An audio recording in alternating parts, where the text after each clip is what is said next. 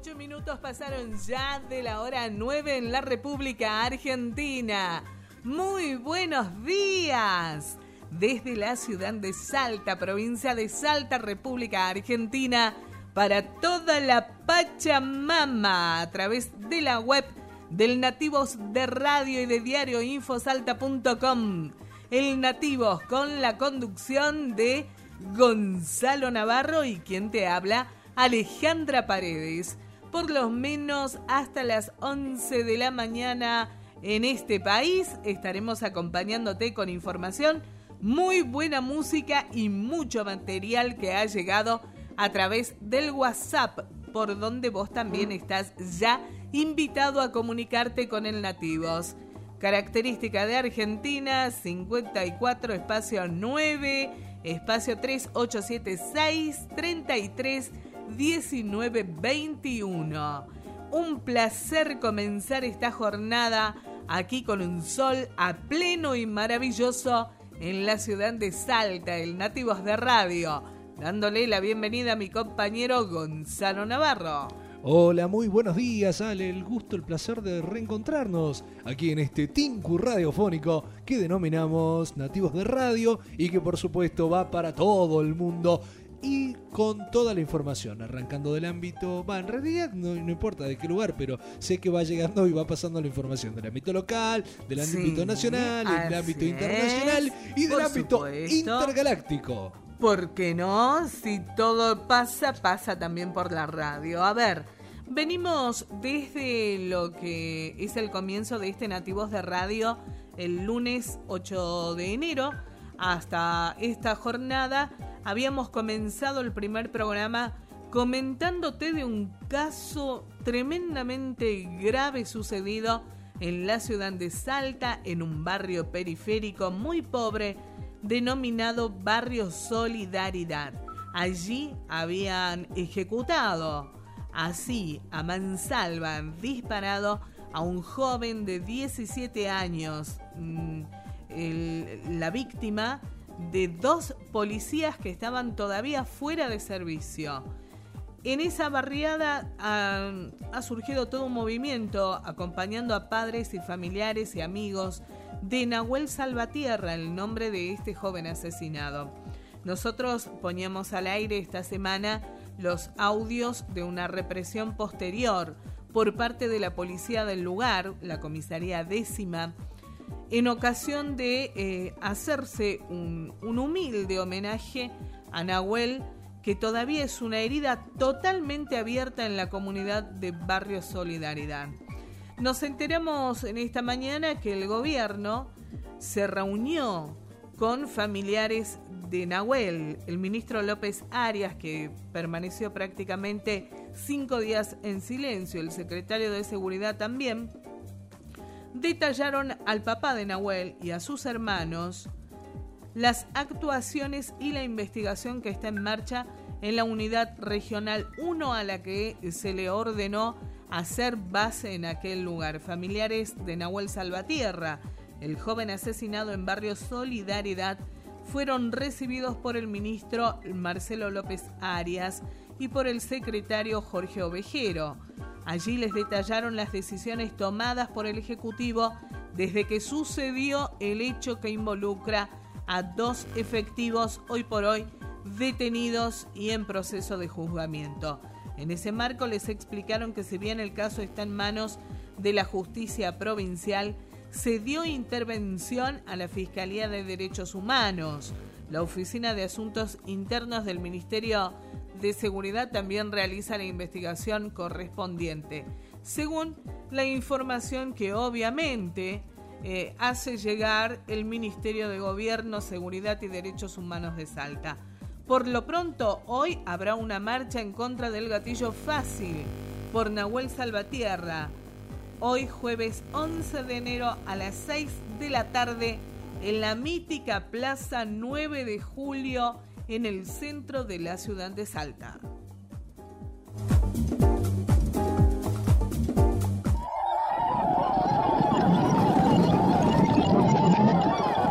Nativos de Radio.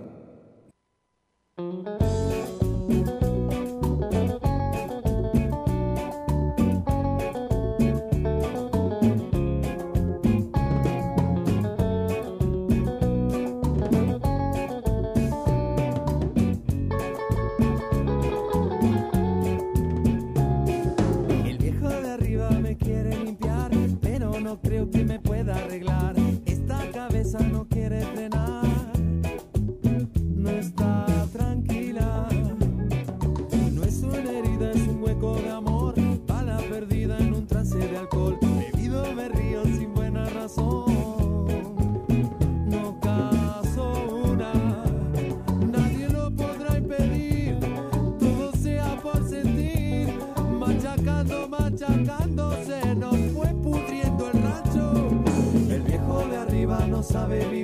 No dejo que pinte mi cielo de gris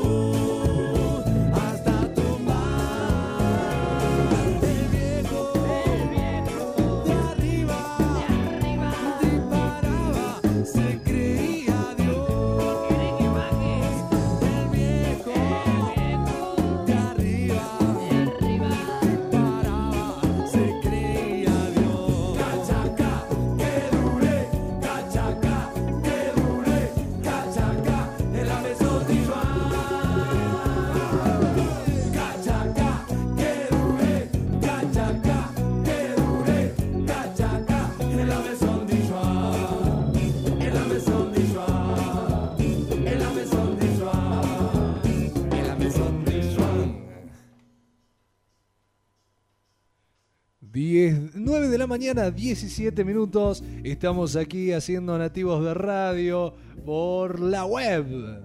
Así como corresponde, agradecidos con diarioinfosalta.com, la web que hace sus raíces en la ciudad de San José de Metán. Saludamos a Teresita Frías, quien nos apoya en esto, nos acompaña y por supuesto nosotros felices, ahí enterándonos que se va a sumar al staff de Diario Info Salta con un programa radial también. Irene Cari, la Ah, gran compañera bueno. feminista. Esas son voces que son importantes de sumar y es importante que estén sonando todo el tiempo, dado que desafortunadamente lo digamos el tema tratado por esas voces es bastante silenciado por la hegemonía mediática. Totalmente, el patriarcado tiene todos los medios. Por eso, cuando levanta el pie, aplasta y aplasta con todo. Pero lo que todavía no están dándose cuenta, y en parte está bueno, es toda la fuerza y todo el poder femenino y feminista. Esto que empieza a exacerbar conciencias. Y eso está, pero formidable, te diría. Formidable, simple y sencillamente formidable. Avanzamos un toque más en la información de este Nativos de Radio para comentarte que el grupo Índalo dejó a sus empleados de medios, a los trabajadores de prensa, sin un mango. Escucha este informe de Radio Caput. de verano de Radio Caput, donde interrumpimos un poco la música para traer algunas, algunos llamados de la realidad, algunos golpes de la realidad que, llegan acá a nuestra puerta. En este caso vamos a hablar de lo que pasa en los medios de comunicación, en un grupo de medios del grupo Índalo. Estamos hablando de Diario Registrado, Minuto 1, Rating 0, la empresa Real Time Solutions y los problemas que tienen los trabajadores de estos medios para llegar a fin de mes. Está ya en comunicación Gustavo Mayares, que es delegado de estos medios, para contarnos cuál es la situación. ¿Qué tal, Gustavo? Acá desde Radio Caput, Javier Corcuera te saluda. Hola, Javier, ¿cómo estás? Buen día. Buen día.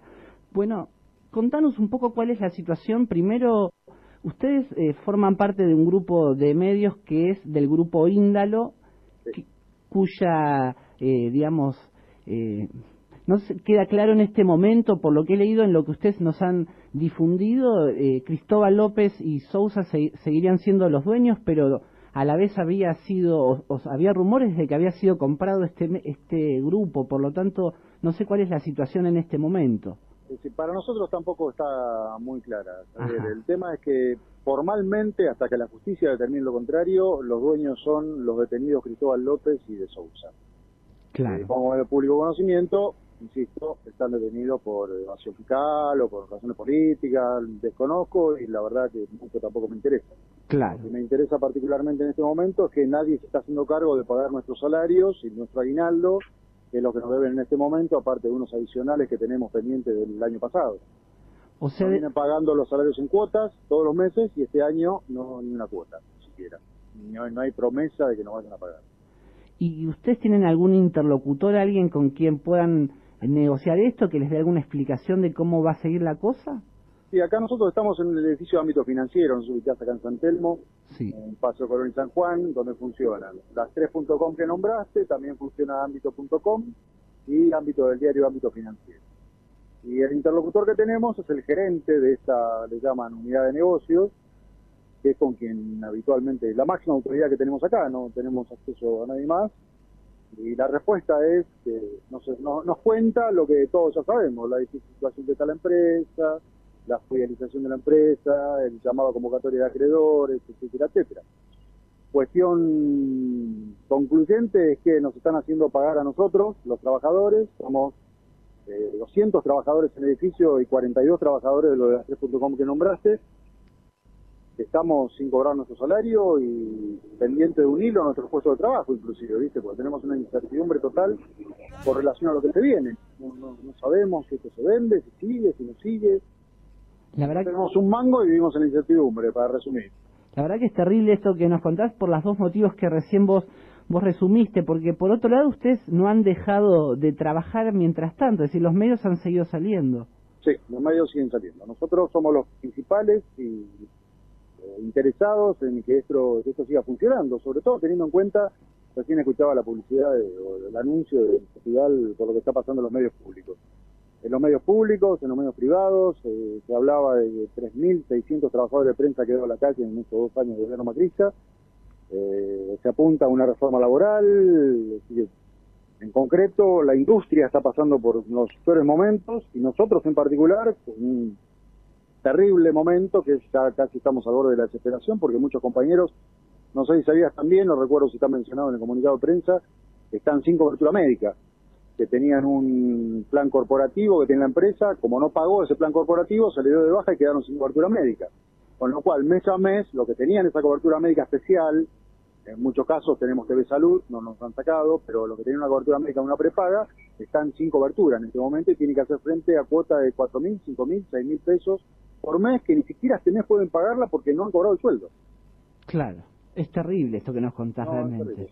no, no, no hay palabras para, para describirlo. Aparte, eh, me imagino que no, no bastan las explicaciones, como vos decís, poco les interesa a ustedes ahora quién es el dueño y qué pase con la empresa, sino que les den alguna respuesta eh, concreta en el mientras tanto, más allá de cómo se resuelva eso, ¿no?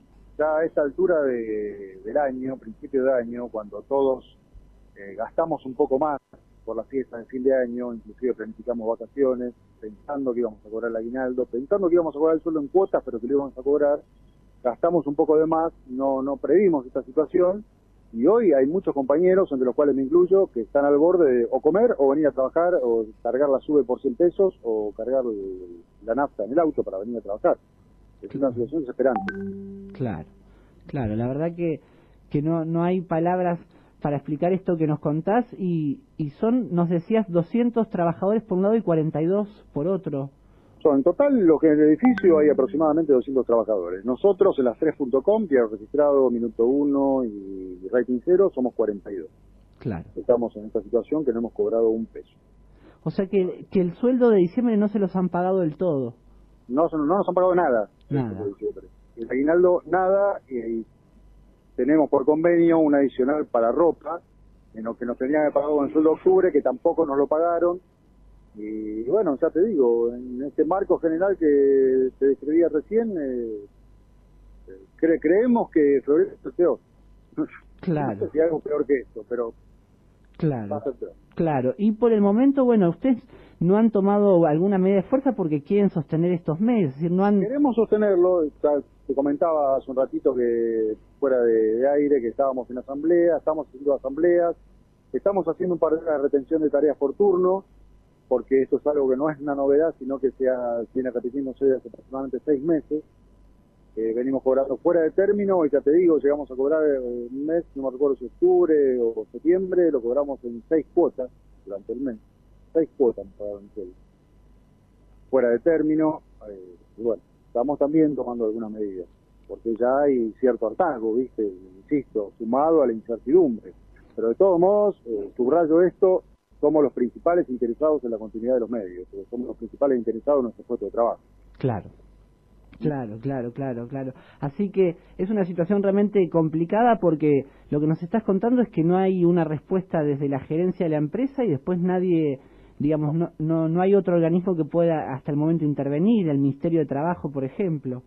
No, hicimos la denuncia del Ministerio de Trabajo, como hacemos cada mes, cuando se trata con el sueldo, pero no hay ninguna intervención. Estamos en medio de una puja político-judicial, económica, entre el gobierno, la CIP, la justicia, algunos jueces, eh, los nuevos dueños, los viejos dueños, o lo quienes sean, el grupo inversor, eh, Cristóbal López. eh, estamos en el medio y somos el pato de la boda de este asunto, ¿viste? Somos Claro. quienes pagamos el plato roto, finalmente. Claro, claro, claro.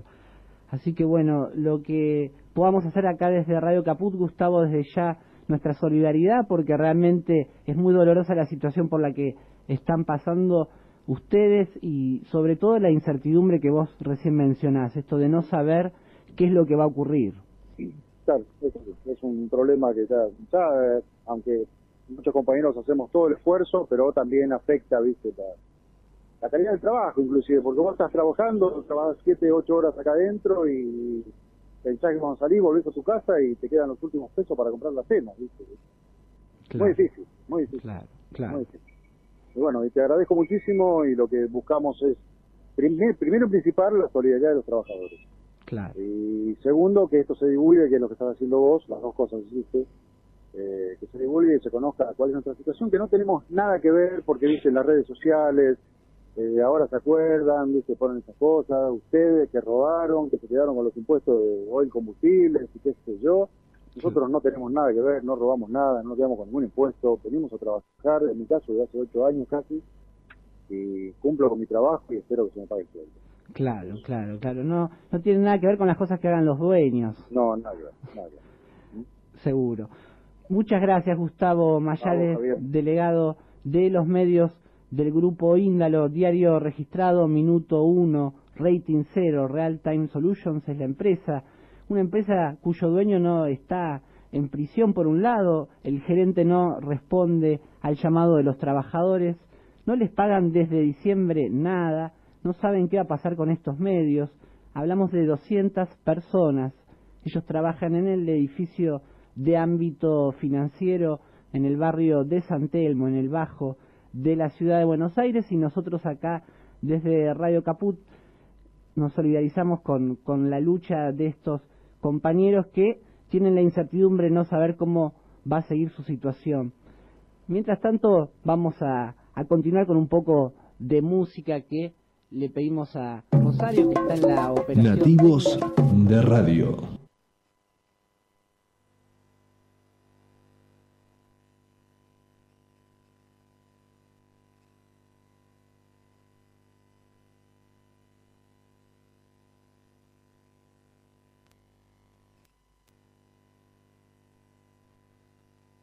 29 minutos la hora en la República Argentina. Nos quedamos callados.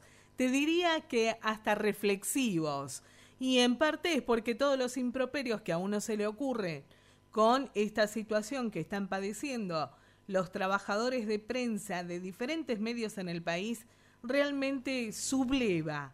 Es más, te comento que hay una carta abierta emitida por los eh, y las trabajadoras del diario El Patagónico en Comodoro Rivadavia, donde dice los trabajadores del diario afrontamos una situación angustiosa y de extrema incertidumbre. Desde hace meses ponemos al tanto a lectores y esperamos el apoyo. Afrontamos una situación angustiosa, de extrema incertidumbre, pese al retiro voluntario de muchos compañeros y otras dificultades diarias. Nosotros seguimos realizando nuestra tarea de la mejor manera posible, tratando de cumplir con nuestro objetivo, que desde hace 50 años sigue siendo el mismo, informar a nuestra comunidad y hacer oír el sentimiento y la voz de la región. En esta situación que afecta a 53 familias de Comodoro Rivadavia y Caleta Olivia, hoy es extrema. No tenemos perspectiva sobre el cobro de salarios de diciembre, esos que como a todo trabajador hoy apenas alcanzan para pagar alquileres, impuestos y comida. Todas obligaciones que no esperan, ni saben de dificultades, ni momentos delicados, ni de traspasos empresariales.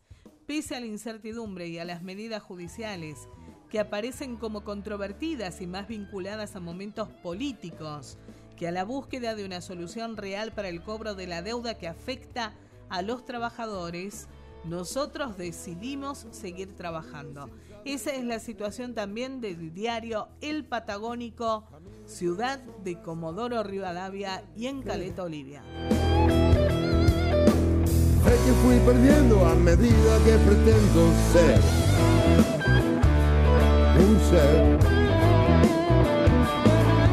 El dinero no me alcanza para pagar el alquiler. Para comprarme ropa ni para tomarme un café. Sigo caminando en las oscuras calles del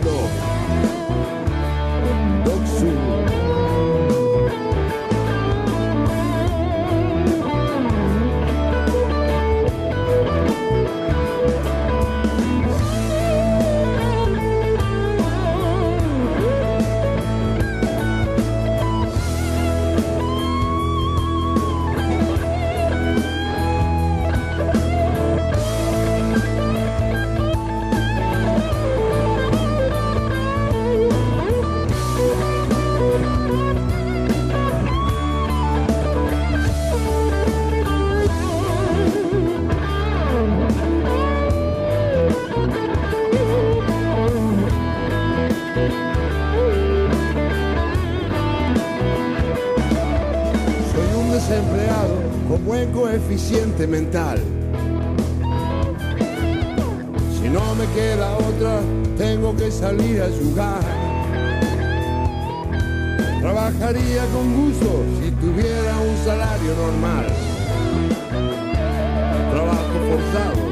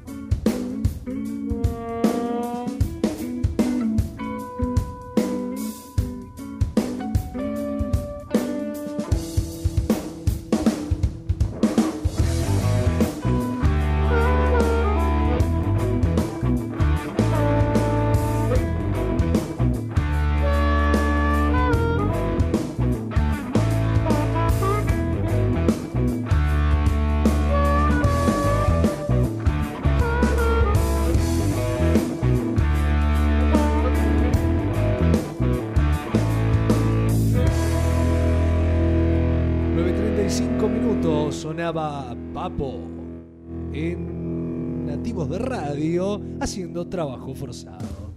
Una hermosa mañana de jueves con un sol a pleno en la ciudad de Salta por la web para el resto de la Pachamama de todo el planeta este Nativos de Radio que va recibiendo además mensajes a través del WhatsApp. Si querés enviarlo simplemente haces característica de Argentina 54 espacio 9 ahí otro espacio más y por supuesto viene la característica de Salta 3876 33 19 21. Hola, buenos días. Eh, soy Carlos Suárez, represento a la agrupación El Aguante en la multisectorial y quiero invitar a todos eh, a la marcha por Nahuel Salvatierra y en contra del gatillo fácil, hoy a las 18 horas en la Plaza 9 de Julio en la ciudad de Salta. Muchas gracias y los esperamos. Ahí está la invitación que agradecemos al compañero Carlos y esto es lo que va a suceder en el día de hoy tras el crimen, la ejecución del adolescente de 17 años, Nahuel Salvatierra, ocurrido la semana pasada en la ciudad de Salta, en el barrio periférico de Solidaridad. Aquí nosotros en el Nativos de Radio, como siempre, acompañando con lo que tenemos disponible y también, obvio, aportando información que llega a través de la web y eh, en este caso de los compañeros de InfoSiberia. Ellos este, nos aportan un dato interesante de lo que va a suceder próximamente aquí en Argentina con el tema, por ejemplo, de eh, genocidas, de desaparecidos y apropiación de bebés. La iglesia va a publicar un libro con la lista de bautismos realizados entre los años 1975 y 1979. Presta atención en dónde se hicieron estos bautismos. En la capilla de la ex ESMA. En el predio funcionó una maternidad clandestina utilizada para el plan sistemático de robo de bebés. La iniciativa del obispo castrense Santiago Olivera, que además cuenta con el apoyo del Papa Francisco, dará a conocer 127 nombres que pasaron por la iglesia Estela Maris. Este será el libro que eh, próximamente va a publicar la iglesia en Argentina con la veña papal para que se den a conocer 127 nombres. Están de a poco queriendo desmantelar el significado, el simbolismo de las instalaciones de la ex ESMA, donde nacieron la mayoría de los bebés que fueron apropiados, es un lugar aún hoy escalofriante.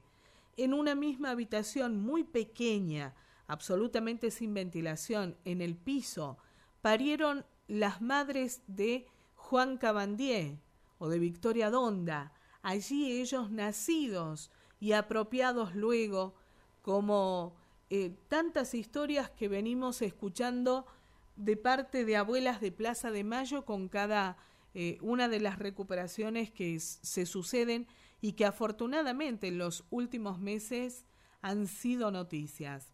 Nosotros compartimos además el material, ahí eh, Gonzalo, fíjate, hay de Telesur uno muy bueno, un informe sobre el tema de genocidas. ¿Por qué le tenemos que prestar atención a esto? Porque todo aquello que trate de revertirse en materia de derechos humanos tiene más que ver con un plan económico que se quiere imponer a nivel planetario que con otra cosa. Los dueños del mundo lo que están pretendiendo es borrar nuestra memoria. Eso es lo que pasa. Y ante eso no podemos quedar en silencio, no podemos quedar inertes. Al contrario, hay que informarse bien, participar y, de ser preciso, marchar, poner voz a cada una de las calles del país. informe de la Procuraduría de Crímenes contra la Humanidad en Argentina advierte que avanzan con muchas dificultades las causas judiciales por las violaciones de derechos humanos en la última dictadura cívico-militar y que más de la mitad de los represores gozan de prisión domiciliaria. Veamos. El año 2017 terminó con 1.038 represores detenidos, 549 de ellos con arresto domiciliario.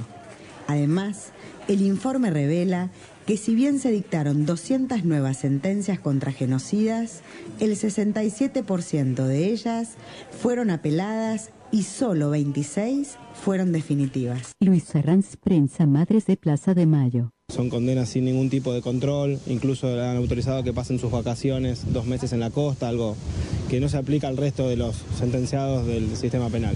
El reciente beneficio de prisión domiciliaria otorgado al genocida Miguel Ángel Echecolás y otros represores desataron el repudio generalizado de la sociedad argentina. Y no es el único, como bien vos decías, por ejemplo, Musa Sar también eh, acaba de recibir el beneficio de la prisión domiciliaria. Realmente es un tema preocupante, queda salir a la calle, luchar, eh, sin perder nunca la esperanza de, poder revertir esta situación, como ha sucedido en otros tramos de la historia. En una época eh, se tuvieron que inventar los scratches como una forma de justicia eh, social, digamos, ante la, ante la imposibilidad de tener justicia en los tribunales. Entonces, en este momento también las calles, las plazas, las paredes son nuestros espacios de expresión. Organismos de derechos humanos denuncian que luego del fallo Muiña, donde la Corte Suprema aprobó el 2 por 1 para casos de crímenes contra la humanidad, hubo 118 condenados que pidieron acceder a este beneficio si los pueblos nos el pueblo nos oponemos a esas liberaciones y repudiamos y hacemos estas hermosas movilizaciones, van a tener que volverlos a poner a donde tienen que estar, a estar de por vida en la cárcel como corresponde. Para la madre de Plaza de Mayo, Evel de Petrini, Beba, los retrocesos en los juicios y sentencias por delitos de lesa humanidad son escalofriantes. Pero aparte es una demostración cabal de la política de este gobierno. Este gobierno es responsable pura y exclusivamente de la dictadura, fue cómplice. Y fue en, la oscuridad cuando ellos apoyaron a los milicos que hoy están liberando. Y hace rato que están diciendo que los quieren liberar, es decir, quieren cumplir con la promesa que le hicieron, que los iban a liberar. Con profundo dolor, ante tanta impunidad, Deba asegura que los genocidas no son bienvenidos dentro de la sociedad, por el daño que causaron y por el daño que puedan llegar a causar. Carolina Silvestre, Telesur, Buenos Aires. Nativos de Radio.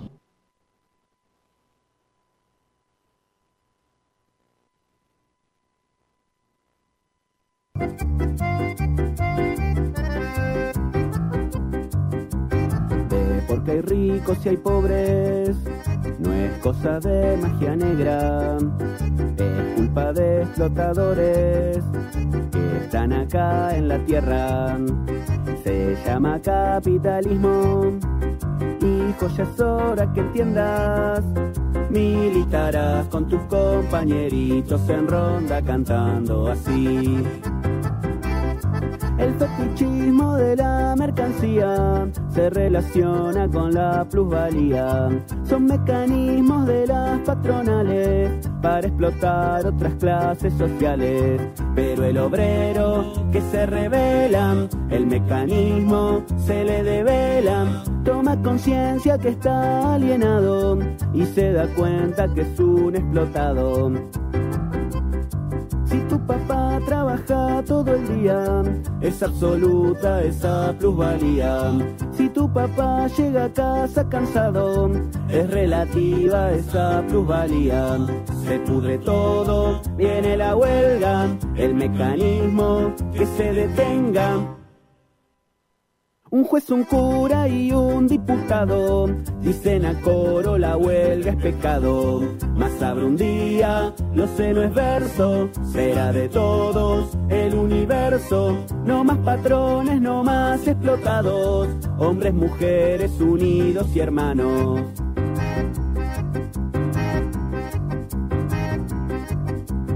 Hijo, nosotros la patria nada más todos seremos. El burgués capitalista cuenta su sucio dinero. Haremos revoluciones, obreros serán gobierno. Juguetes en todos lados, Marx Lenin en ronda cantando así.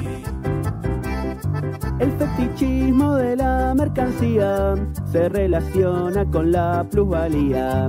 Son mecanismos de las patronales para explotar otras clases sociales. Pero el obrero que se revela, el mecanismo se le devela. Toma conciencia que está alienado y se da cuenta que es un explotado. Tu papá trabaja todo el día, es absoluta esa plusvalía. Si tu papá llega a casa cansado, es relativa esa plusvalía. Se pudre todo, viene la huelga, el mecanismo que se detenga.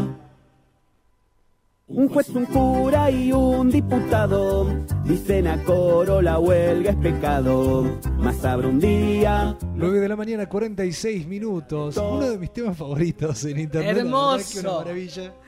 El- estos son los chicos de Belec haciendo el, ca- el capitalismo explicado para niños. En realidad es el cuarteto de la plusvalía. Lo que pasa es que ahora lo saqué de una página de Venezuela que Ajá. me imagino no, no han de tener mucho el manejo del rítmico popular de, Claro. de la Argentina. Pero los chicos de Belec presentan este cuarteto de la plusvalía que está buenísimo. ¿Qué te decirte? Excelente. En este Nativos de Radio compartiendo música, por supuesto información y aquello que vos también nos acercás a través del WhatsApp. A ver, 54 espacio 9 espacio 387 633 19 21. Mandamos un beso súper grande a todos los compañeros de la Multis en Red de Salta. Por supuesto, vamos a ir pasando la información que nos acercan también a través del WhatsApp. ¿Y ahora?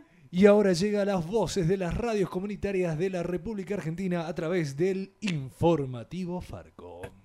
El Foro Argentino de Radios Comunitarias presenta Informativo Farco. ¡Ganamos! ¡Es el triunfo de las organizaciones libres del pueblo! Las noticias desde los ojos de las radios comunitarias. Corresponsales en todo el país. otras voces, otras noticias, otro punto de vista. Informativo Farco. Hola Argentina, muy buen día. Les damos la bienvenida a esta producción informativa nacional del Foro Argentino de Radios Comunitarias, un noticiero que producimos desde todo el país y que emitimos desde nuestro centro de producción ubicado en Rosario. Comenzamos con nuestra edición de hoy jueves 11 de enero de 2018.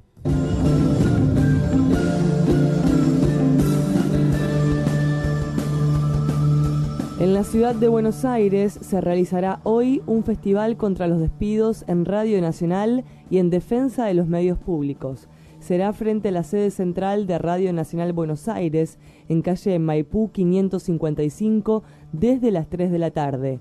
Está organizado por las y los trabajadores de la TV Pública, Radio Nacional y TELAM en protesta contra el ajuste en los medios públicos que ya llevó más de 20 despidos solo en esa radio, sin contar los retiros voluntarios propuestos.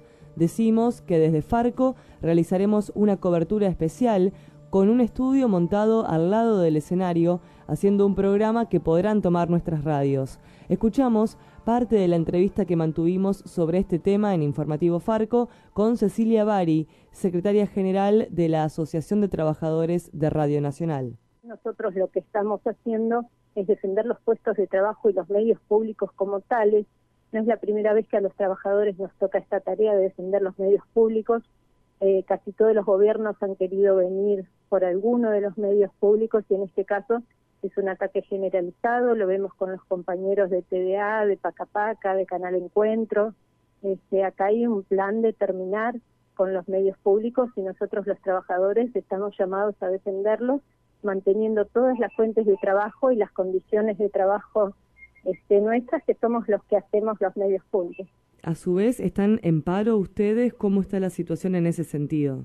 Estamos en estado de asamblea permanente, hicimos paros contundentes, uno en las tres empresas, este, bueno, tenemos lo del festival y vamos a ir viendo cómo seguimos con nuestras medidas hasta la reincorporación de los compañeros, hasta poder sentarnos este, a tener un diálogo serio con la empresa sobre este, de qué se trata, porque esto no es solo los vestidos, también hay un plan este, de jubilaciones anticipadas que se puso este, en marcha en el mes de diciembre y viene ahora en enero un plan de retiros voluntarios, es decir, este, quieren bajar la plantilla de personal a una cantidad que va a ser imposible la transmisión normal de las radios nacionales de las 49 emisoras en todo el país.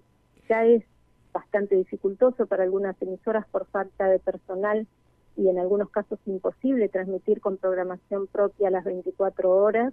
Este, y con esta baja de personal que se viene, eh, creemos que van a tener que convertirse la mayoría de las radios del interior en meras repetidoras del RA1 y ese no es el espíritu de las radios nacionales. Las radios nacionales tienen la función de comunicar las cosas que pasan en cada lugar y tienen la función social de llevarle a los trabajadores y trabajadoras que viven en lugares remotos del país, donde por ahí no tienen acceso a este señal de celular o, a internet, la, comunicación que necesitan.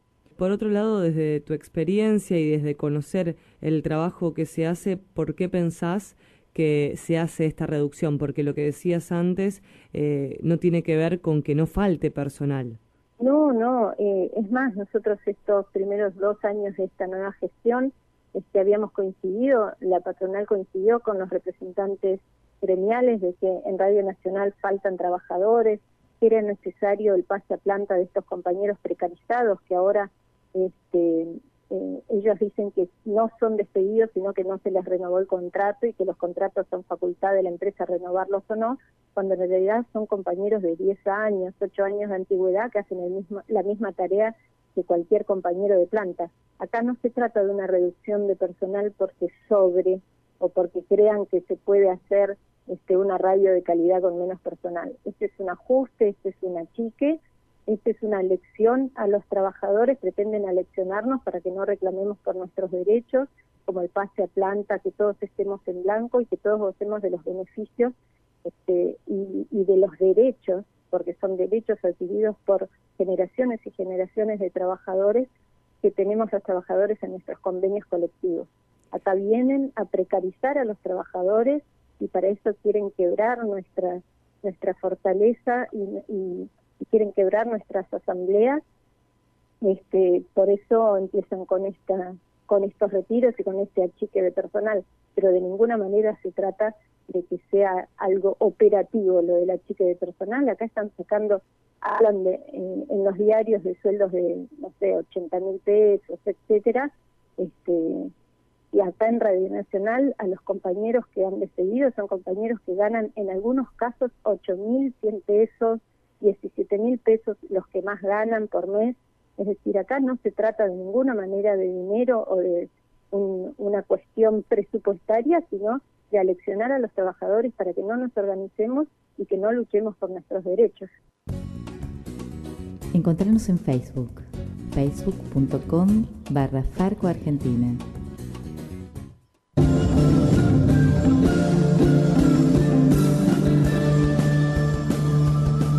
Argentina está entre los cinco países con mayor riesgo de fragilidad financiera. Vamos a escuchar un análisis por parte del ex director del Banco Central en el reporte de nuestro compañero Lucas Molinari de Radiográfica. Argentina está sin protección financiera ante una posible crisis económica mundial. Lo afirmó Pedro Vizcay, ex director del Banco Central, a partir de mediciones internacionales. Se hizo público un informe de Standard Poor's donde eh, se mencionaba a la Argentina como entre los cinco países con mayor eh, riesgo de fragilidad financiera y el 13 de diciembre el Instituto de Finanzas Internacionales publicó también su informe global sobre vulnerabilidades financieras y colocó a la Argentina el país en el segundo país más vulnerable del mundo en términos financieros, detrás de Turquía con una puntuación de 0,83 para que la audiencia entienda de qué se, de qué se trata esta puntuación. La puntuación mide de 0 a 1, 0 es el, el grado más bajo de vulnerabilidad, una vulnerabilidad de cero, y uno es el grado máximo de vulnerabilidad, o sea que si estamos en un 0,83 es porque estamos en el tope de la tabla. Esto implica mayor dependencia de las corporaciones y de lo que hagan otros países como Estados Unidos con el dólar. Y sobre todo es un gran negocio, no para los que producen para el país, sino para los que especulan. Eh, están llegando con una finalidad puramente especulativa, si mirás los datos de, de la llamada lluvia de inversiones, que no está, porque en realidad una espera que una lluvia de inversiones sean inversiones genuinas que llegan a la producción, al desarrollo de, infraestructura. En realidad lo que estamos viendo es que llegan dólares para hacer inversiones de portafolio con eh, rendimientos eh, atractivos para los colocadores de deuda y para los especuladores y los datos muestran, los datos del propio Banco Central muestran un crecimiento inusitado de las inversiones de portafolio. La pregunta es, ¿hasta cuándo se va a poder endeudar la Argentina? Según Pedro Vizcay, el anterior gobierno dejó mucho margen ya que tuvo una clara política de desendeudamiento. Por último, Vizcay explica que Nicolás Duchovne tiene una estrecha relación con quienes se enriquecen con nuestra toma de deuda externa. El ministro de Finanzas creo que es emblemático porque es un ministro que cada vez que coloca deuda, los colocadores de la deuda son empresas vinculadas a sus ex socios en la actividad privada. Informó para Farco Lucas Molinari, de Radiográfica Ciudad de Buenos Aires.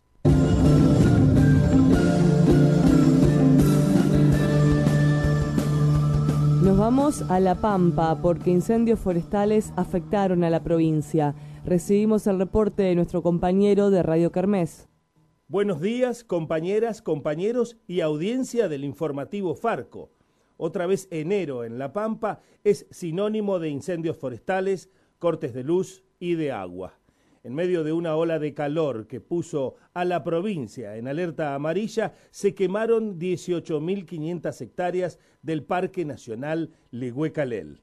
El fuego se inició el sábado pasado cuando una máquina realizaba una picada contra fuego. Las llamas consumieron más de la mitad de la superficie del parque.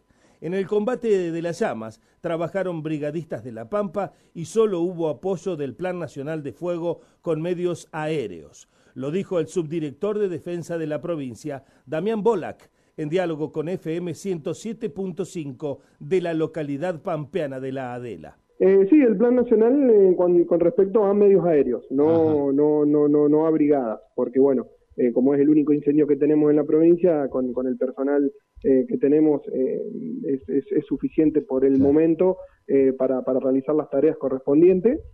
así que solamente está colaborando, como lo hace siempre, durante la temporada alta con los medios aéreos. Y después, bueno, está trabajando personal de defensa civil y, bueno, bomberos voluntarios ahí de la zona de Casa de Piedra y, y General H.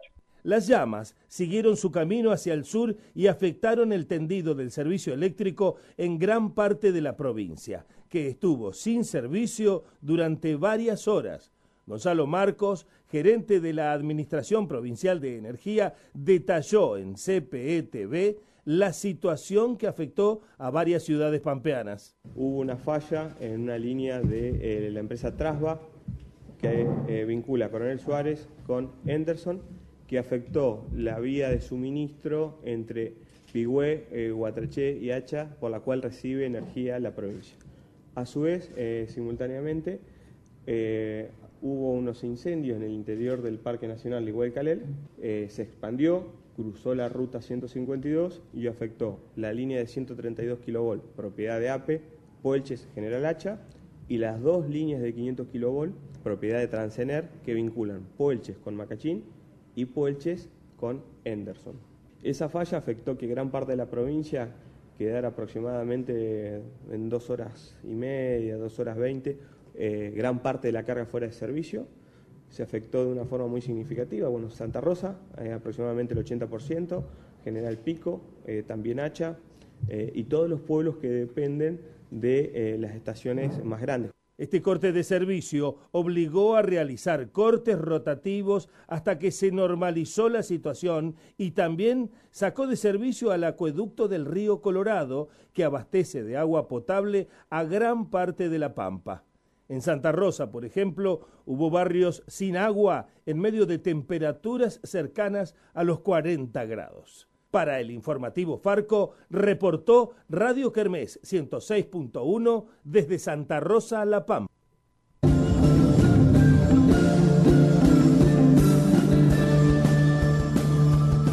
En Bariloche se realizó un encuentro con el objetivo de desestigmatizar al pueblo mapuche, en medio de la mirada negativa que el gobierno nacional pretende imponer sobre los miembros de esa comunidad originaria, la actividad fue realizada por diferentes organizaciones e integrantes de ese pueblo con la consigna Territorio, Memoria, Verdad y Justicia. Esto dijo como balance Vanessa Yangaqueo desde el Cultrunazo en la Plaza de los Pañuelos en San Carlos de Bariloche a nuestro compañero Walter Carriqueo de Radio Encuentro. Esta jornada aquí en la Plaza de los Pañuelos y los Cultrunas tuvo como objetivo encontrarnos con la gente que está visitando Bariloche, con los turistas, las turistas, y bueno, y, y hacernos presentes, mirarnos a los ojos y contarles quiénes somos y decirles, bueno, nosotros no somos terroristas, el pueblo mapuche no es un pueblo violento, es un pueblo que, que siempre le ha hecho honor a la palabra, al traún, al encuentro, y un pueblo que le hace honor a la palabra y la palabra es como el espacio eje para solucionar conflictos, no puede ser un pueblo violento. Eh, así que bueno, muy contentos con esta jornada que a pesar del calor que hizo durante la tarde, no, no hubo momento en que la plaza no hubiera gente. Visita nuestra agencia de noticias, agencia.farco.org.ar.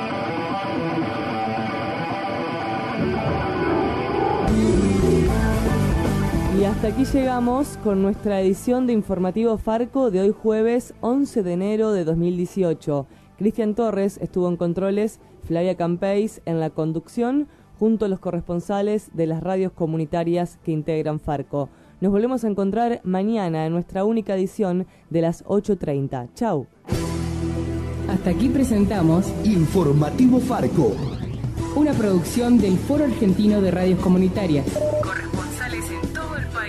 Otras voces, otras noticias, otro punto de vista.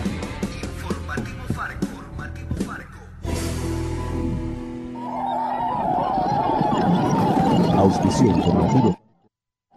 Nativos de Radio. Gracias.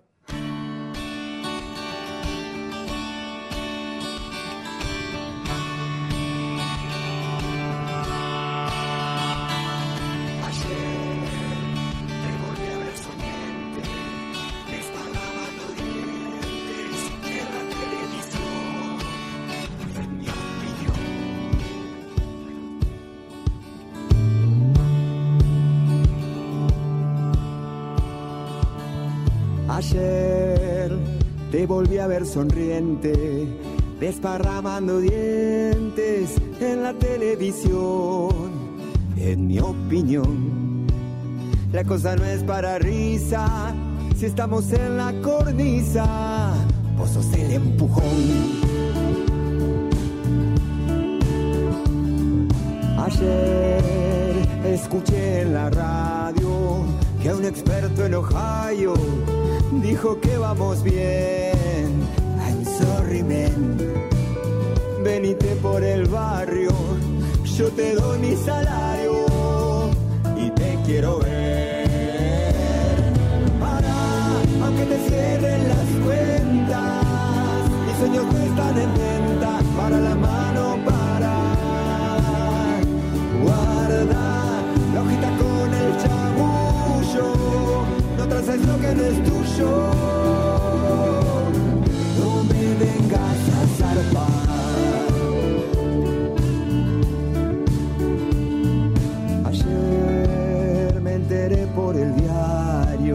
Es un plan necesario dejarme sin morfar, que hay que cambiar, que llegó la alegría y un señor policía me lo quiere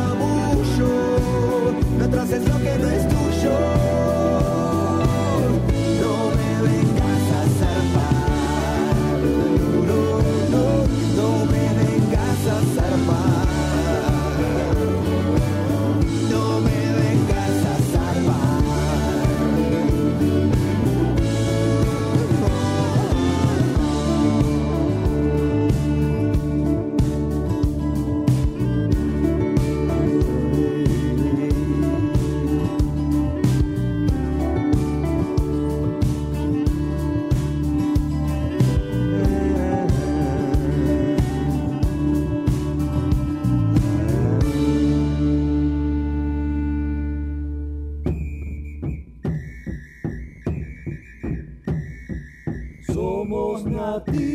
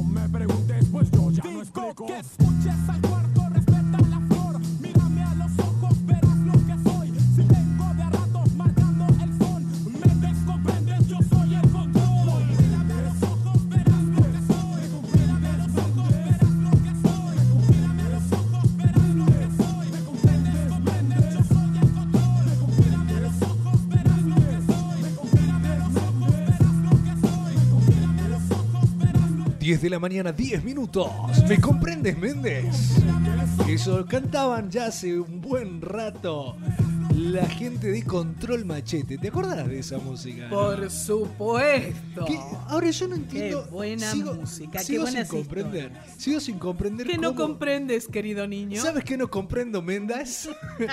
¿Cómo evolucionemos de esa música al reggaetón? Sigo sin entender. Ese paso que deberíamos preguntarle a Luis Fonsi.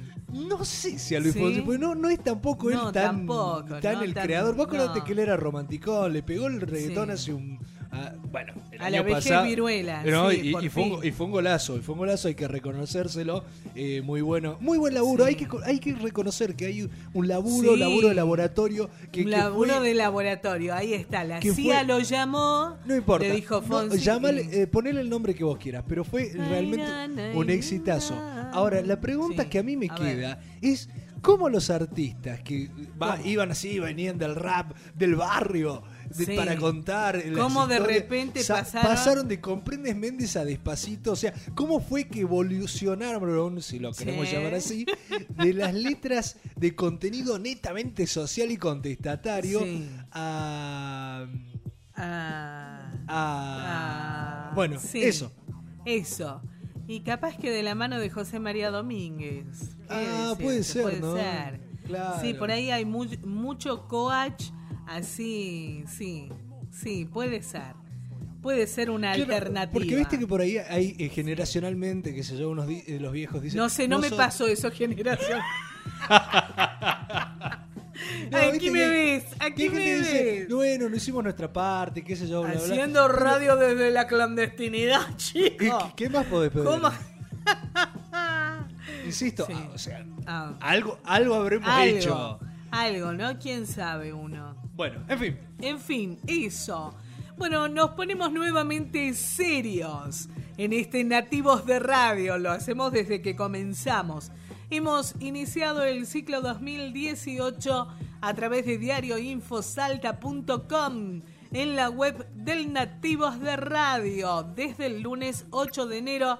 Y aquí estamos ya prácticamente llegando a final de semana con mucha movida informativa del país, de la ciudad, de la provincia y del mundo. Tal el caso, por decirte y citarte, lo sucedido con el ex canciller argentino Héctor Timerman. ¿Qué pasó con este hombre?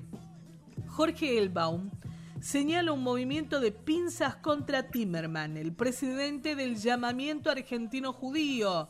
Jorge Elbaum sostuvo que la persecución contra Héctor Timerman, a quien Estados Unidos le negó la entrada a ese país para seguir su tratamiento contra el cáncer, hubo una estrategia de pinzas establecida por la Casa Rosada Bonadío y el propio Departamento de Estado que buscan que nada con Irán sea tratado en términos diplomáticos y pretenden soluciones guerreristas. Además, responsabilizó a la DAIA y a la AMIA del encarnizamiento contra Timerman por su condición de judío.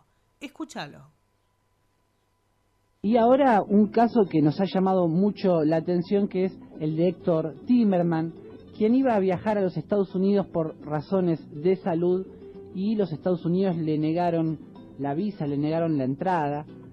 Eh, y esto provocó, entre otras cosas, que el llamamiento argentino judío hiciera un comunicado hoy que se titula Timerman, un caso de sadismo político y judicial.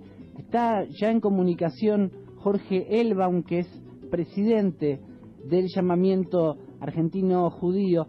¿Qué tal Jorge? ¿Cómo estás? Hola, ¿qué tal? Muchísimas gracias por el llamado. Eh, ¿Por qué este título de un caso de sadismo político y judicial? En principio porque esto está iniciado básicamente en una denuncia que fue la denuncia de este, el, ex, el extinto fiscal eh, Nisman, que no tiene ningún sustento y que ha sido continuado eh, furibundamente por eh, la Casa Rosada desde que asumió el gobierno Mauricio Macri en connivencia con un cierto sector de Comodoro Pi, sobre todo con eh, Claudio Bonadío y la Cámara eh, Federal número 2, en la cual reviste el juez Irursum. Esta, este grupo de gente ha decidido una persecución feroz eh, en el marco de la causa iniciada por Nisman, insisto, eh, basada y sustentada en la creencia de una, un intento de enturbiar la búsqueda de la verdad, cuando en realidad el memorándum en su momento lo pretendió justamente es tratar de llegar a un juicio este, para lo cual se necesitaba, en el marco de la, de la- de tradición del derecho argentino, eh, las testimoniales, los acusados, en este caso, de eh, quienes son acusados Irán. No se puede llevar a cabo hoy por hoy un juicio que está, que lo, cuyo juez en este momento es Canico Barral, justamente porque no hay eh, una testimonial de los acusados. En el caso de no haber una testimonial, el juicio está parado y eh, el encubrimiento del tiempo este, hace que eh, ya la, causa número uno está siendo juzgado por encubrimiento, Veraja, Galeano, etcétera, etcétera, y esta segunda causa, este, dispuesta por la Corte Suprema en el año 2004, no se puede llevar a cabo porque no pueden dar las testimonias de los acusados. Bueno, frente a eso, Nisman, en el marco de una articulación claramente internacional que tuvo como socios y cómplices a Estiuso este, y a los servicios de inteligencia eh, norteamericanos e israelíes, han decidido eh, armar una, un- un- si se quiere, una, una, una causa vergonzosa que no tiene ni pie ni cabeza y cuyas acusaciones son el levantamiento, el intento de levantamiento de las alertas rojas, cosa que Interpol mismo, el director de Interpol de aquel momento, Robert Noble, ha dicho claramente que eso es una mentira del fiscal antes que el fiscal fallezca y muchos hipotetizan que justamente esa fue la causa por la cual el propio Nisman habría de- eh, se había quitado la vida al ver que quienes en realidad tenían que cubrirlo, que era un ex director del FBI como Roberto Noble, lo dejaba colgado de un pincel, eh, eh, ha- habría tomado la decisión de quitarse la vida. Bueno, en ese marco y teniendo en cuenta que Timerman es una, es un- es una persona que está efectivamente eh, sufriendo una enfermedad, un cáncer en el hígado ya desde hace más de dos años y que tiene un tratamiento iniciado en el marco de un protocolo específico en Estados Unidos, que es en donde en ese específico cáncer ha tenido un desarrollo de, investigación más importante. Sistemáticamente cada dos o tres meses Timerman hace un tratamiento allá y bueno, en este caso, debido a, este, a la vergonzosa eh, eh, prisión este, decretada por el juez, este, previo incluso al juicio, ¿no? Este, eh, que, se- que estaba desarrollándose en su casa, bueno, llegó a, el día martes, a- ayer, a Ezeiza y se enteró que no podía viajar porque Estados Unidos le había eh, revocado la visa. Ahora bien, le revoca la visa en el marco, indudablemente, de una estrategia de pinzas establecida por la Casa Rosada, por Bonadío este, y el propio Departamento de Estado, que coinciden a nivel geopolítico, como toda derecha internacional, que buscan que nada con Irán pueda ser eh, tratado en términos diplomáticos y pretenden obviamente soluciones guerreristas, etcétera, etcétera. Ese es el caso por el cual Trump está eh, curiosamente intentando, desde que asumió el poder, tirar abajo el acuerdo que llegó Obama con Irán, este, llamado 5 más 1. Bueno, en ese marco es que se persigue a Timerman, a Zanini y hay otros presos políticos que están en Ezeiza y en, Marco, en Marcos Paz, porque eh, eh, se los pretende acusar de algo que es claramente una, una- un invento y una invención que tarde o temprano se, pondrá en evidencia sobre la mesa, que es este, una causa armada para disciplinar y para escarmentar y para castigar a aquellos que fueron parte del gobierno nacional y popular hasta 2015. Ahora, este encarnizamiento con Héctor Timerman, ¿no? De no permitirle ni siquiera llevar su tratamiento médico, ¿se debe acaso a que él eh, reconoció al Estado de Palestina en su momento, a que él justamente propuso este memorándum de entendimiento con los iraníes, es decir, que él, aun siendo judío, se acercó a sectores que para la derecha israelí no están bien vistos y para desde ya los Estados Unidos? ¿Habrá algún tipo de venganza?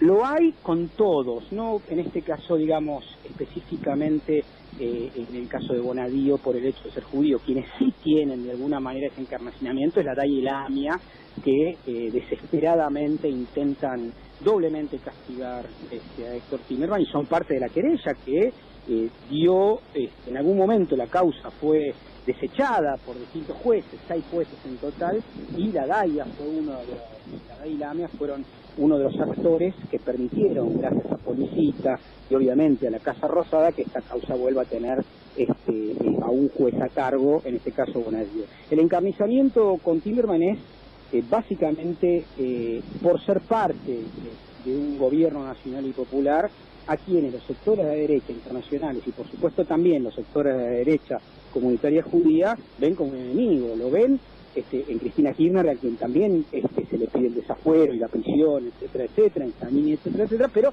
efectivamente hubiesen querido, pensado, eh, hipotetizado que alguien perteneciente a la comunidad judía como Héctor este, no hubiese sido parte eh, de un proyecto eh, eh, nacional y popular como fue el que tuvimos durante los gobiernos de Néstor y Cristina Kirchner. Bueno, ese encamisamiento en este caso, curiosamente, eh, tiene en, la cabeza a la AMI y la DAIA como mayores responsables de la persecución política de Héctor. Jorge Elbaum, te agradecemos mucho esta comunicación y esta claridad para explicarnos, bueno, por qué ustedes desde el llamamiento argentino judío le exigen una solución humanitaria, ¿no? Que permita que Héctor Timerman pueda continuar con su tratamiento de salud. Nativos de Radio.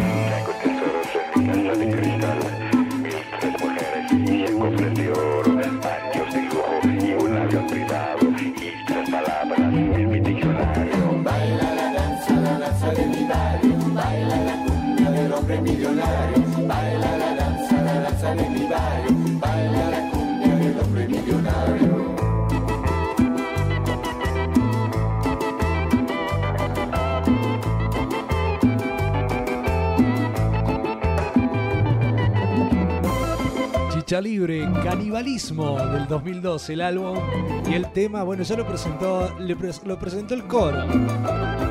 La danza del millonario.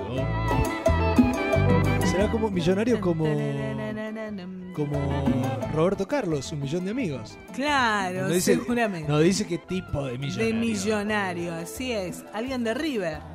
También. Claro. Sí, hablando de Rivers, no sé si estará escuchando, pero un abrazo grandote a Cerrillos, al Conejo Arias, que ayer eh, también se sumaba a la eh, audición. Pero por supuesto que sí, besos y abrazos radiofónicos huevesianos, porque estamos en la web. Claro, obviamente, No obviamente. iba a decir huevones porque quedaba así como huevón. Huevón pendejo, que iba a quedar medio a mala interpretación. No, claro, pero ya eh, si le metés pendejo es, Sí. es otra latitud. Huevón Ajá. es corre- eh, cruzando la, cordillera. sí. En cambio, pendejo yo creo que te vas muy al norte. México. Sí, Más o bueno, menos por ahí. Casi, casi. Bueno, también, eh, como, también, ¿por qué no? gente- tal vez como la persona que puede estarnos escuchando desde los Hamptons in Washington Dulles, cerca de la Lee Jackson Memorial Highway, la, que me imagino será la avenida Lee Jackson. Así que Ahí en Estados Unidos. yo no sé, por, ojo, me, a me da nuestro curiosidad. fiel oyente de Estados Unidos. Muchas gracias por estar en este Nativos de Radio. Desde la ciudad de Salta, provincia de Salta, República Argentina. Hasta las 11. Recibimos ahora, a propósito, para dar una vuelta en el panorama global, a nuestra amiga, colega, la periodista Emmy Goodman, con su despacho de prensa Democracy Now!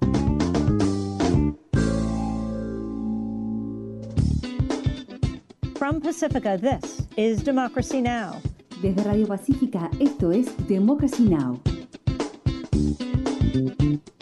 Democracy Now! es un noticiero internacional de radio y televisión que se transmite desde Estados Unidos a través de Internet en democracynow.org. Welcome to Democracy Now! Democracy Now! Bienvenidos a Democracy Now! en español, democracynow.org barra es, el informativo de Guerra y Paz con Amy Goodman.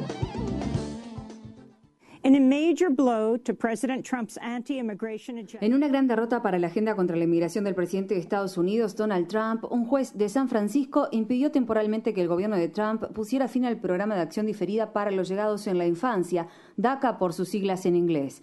El programa, aprobado durante el gobierno del expresidente Barack Obama, otorgó a alrededor de 800.000 jóvenes indocumentados autorización legal para vivir y trabajar en Estados Unidos. Trump anunció que pondría fin a este programa a finales del año pasado. El martes, el juez de distrito de Estados Unidos, William Alsop, falló que el programa de acción diferida para los llegados en la infancia deberá permanecer en vigor en medio de varios juicios entablados contra la decisión de Trump de revocarlo. This comes after President Trump held an extraordinary meeting Mientras tanto, el presidente de Estados Unidos, Donald Trump, celebró el lunes una reunión extraordinaria en la Casa Blanca con legisladores demócratas y republicanos, en la que dio a entender que apoya un acuerdo de gran alcance sobre la inmigración que podría otorgar a millones de personas indocumentadas una forma de obtener la ciudadanía. Durante la reunión, Trump dijo en reiteradas oportunidades que asumiría la responsabilidad de un amplio acuerdo sobre inmigración al que posiblemente se opondría gran parte de la base de extrema derecha que se opone a la inmigración. Trump agregó que quería un proyecto de ley del amor para proteger a los 800.000 jóvenes indocumentados, conocidos como soñadores, cuyas protecciones intentó revocar el año pasado. Para sorpresa de muchos, la mayoría de la reunión fue televisada. Según sus colaboradores, la intención era mostrar la agudeza mental del presidente en medio de crecientes cuestionamientos acerca de su salud mental. Sin embargo, la mayoría de sus declaraciones durante la reunión televisada parecieron contradecir sus promesas de campaña y sus políticas de inmigración, entre ellas la de exigir 18 mil millones de dólares para la construcción de un muro militarizado en la frontera con México y la de revocar el programa de acción diferida para los llegados en la infancia, DACA por sus siglas en inglés, y la protección a los inmigrantes, como el estatus de protección temporal, TPS por sus siglas en inglés, a cientos de miles de inmigrantes salvadoreños, haitianos, nicaragüenses y sudaneses que han vivido en Estados Unidos durante años. Tras la reunión, varios partidarios de derecha criticaron a Trump, que ya ha comenzado a desdecirse de algunos de sus comentarios durante la reunión con tweets como este, como dejé en claro hoy, nuestro país necesita la seguridad del muro en la frontera sur, que debe ser parte de toda aprobación de DACA. El periódico The Guardian informó que el gobierno de Estados Unidos, encabezado por el presidente Donald Trump, tiene previsto flexibilizar las restricciones al uso de armas nucleares y desarrollar una ojiva nuclear para misiles Trident. Esta política nuclear, que figura en un borrador al que accedió un exfuncionario de control de armas del gobierno del expresidente Barack Obama, es mucho más beligerante que la política nuclear del gobierno anterior. Esto ocurre después de que Trump amenazara varias veces con lanzar armas nucleares contra Corea del Norte, propusiera aumentar el arsenal nuclear de Estados Unidos y de que se informara que afirmó con respecto a las armas nucleares, si las tenemos, ¿por qué no podemos usarlas? Meanwhile, Mientras tanto, el presidente de Corea del Sur, Moon Jae-in, afirma que estaría dispuesto a reunirse con el líder de Corea del Norte, Kim Jong-un. La apertura a una posible reunión tiene lugar después de que funcionarios de alto nivel de Corea del Norte y Corea del Sur se reunieron en la zona desmilitarizada entre ambos países para celebrar las primeras conversaciones oficiales en más de dos años. Durante la reunión, Corea del Norte dijo que enviaría una delegación a los Juegos Olímpicos de Invierno que se celebrarán en Corea del Sur. Esta iniciativa diplomática tiene la finalidad de disminuir la amenaza de una guerra nuclear en la península de Corea, provocada en gran medida por las amenazas reiteradas del presidente de Estados Unidos, Donald Trump, de lanzar un ataque nuclear contra Corea del Norte. Trump's former chief strategist, Steve Bannon, has resigned. El ex principal estratega del presidente de Estados Unidos, Donald Trump, Steve Bannon, renunció a su puesto como director del medio de noticias de extrema derecha, Breitbart News, que ha sido descrito como un paraíso en Internet para los nacionalistas blancos y que a menudo publica propaganda a favor del nacionalismo blanco. Su alejamiento de Breitbart tiene lugar después de que Bannon y Trump tuvieron una disputa pública a raíz de las citas de Bannon que aparecen en el libro recientemente publicado Fire and Fury Inside the Trump White House, Fuego y Furia dentro de la Casa Blanca de Trump en español. En el libro se cita a Bannon acusar a Donald Trump Jr. de traición y prever que la investigación de Robert Mueller sobre Rusia encontrará pruebas de lavado de dinero. Además, Bannon describe a su ex jefe como totalmente incompetente para ejercer la presidencia. Tras la publicación del libro, Bannon perdió apoyo público de muchos de sus simpatizantes, entre ellos de la multimillonaria Rebecca Mercer. News from Washington, D.C., California Senator Dianne Feinstein. En Washington, D.C., la senadora de California, Dianne Feinstein, publicó la transcripción de una entrevista del Congreso de Estados Unidos con el fundador de la empresa de investigación Fusion GPS, que estaba detrás del expediente sobre la supuesta conspiración entre la campaña del presidente Donald Trump y el gobierno de Rusia. El expediente fue compilado por un ex espía británico llamado Christopher Steele. En él se afirma que hubo una conspiración para cooperar entre la campaña de Trump y funcionarios rusos. Las siguientes son palabras de la senadora demócrata Dianne Feinstein, quien explicó por qué publicó la transcripción. Dianne Feinstein sostuvo.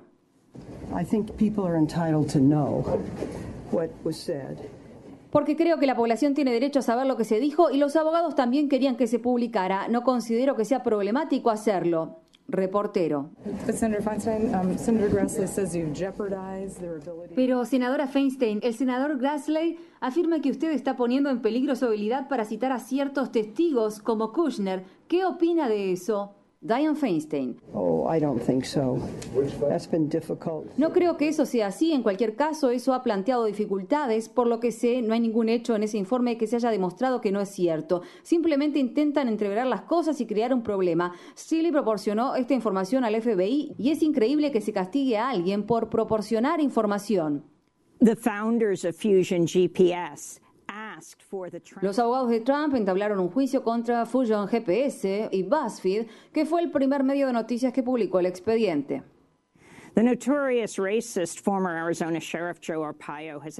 El ex sheriff de Arizona, Joe Arpaio, conocido por sus posturas racistas, anunció que presentará su candidatura al Senado de Estados Unidos para intentar reemplazar al senador republicano Jeff Flake, que se jubilará cuando termine su actual periodo. Arpaio ha sido un firme partidario del presidente Donald Trump, quien le otorgó un perdón el año pasado, después de que el ex sheriff fuera procesado por desacato tras desobedecer la orden de impedir que sus subordinados detuvieran a personas basándose en perfiles raciales. Durante durante años, Arpaio encabezó la oficina del sheriff del condado de Maricopa, Arizona, donde adoptó medidas racistas. Una vez hizo alarde de que administraba la cárcel de la ciudad, situada en un campamento al aire libre como un campo de concentración. Arpaio fue electo por primera vez en 1992 y en 2016 no obtuvo los votos suficientes para permanecer en su puesto después de que la comunidad latina organizara una campaña masiva para impedir su reelección.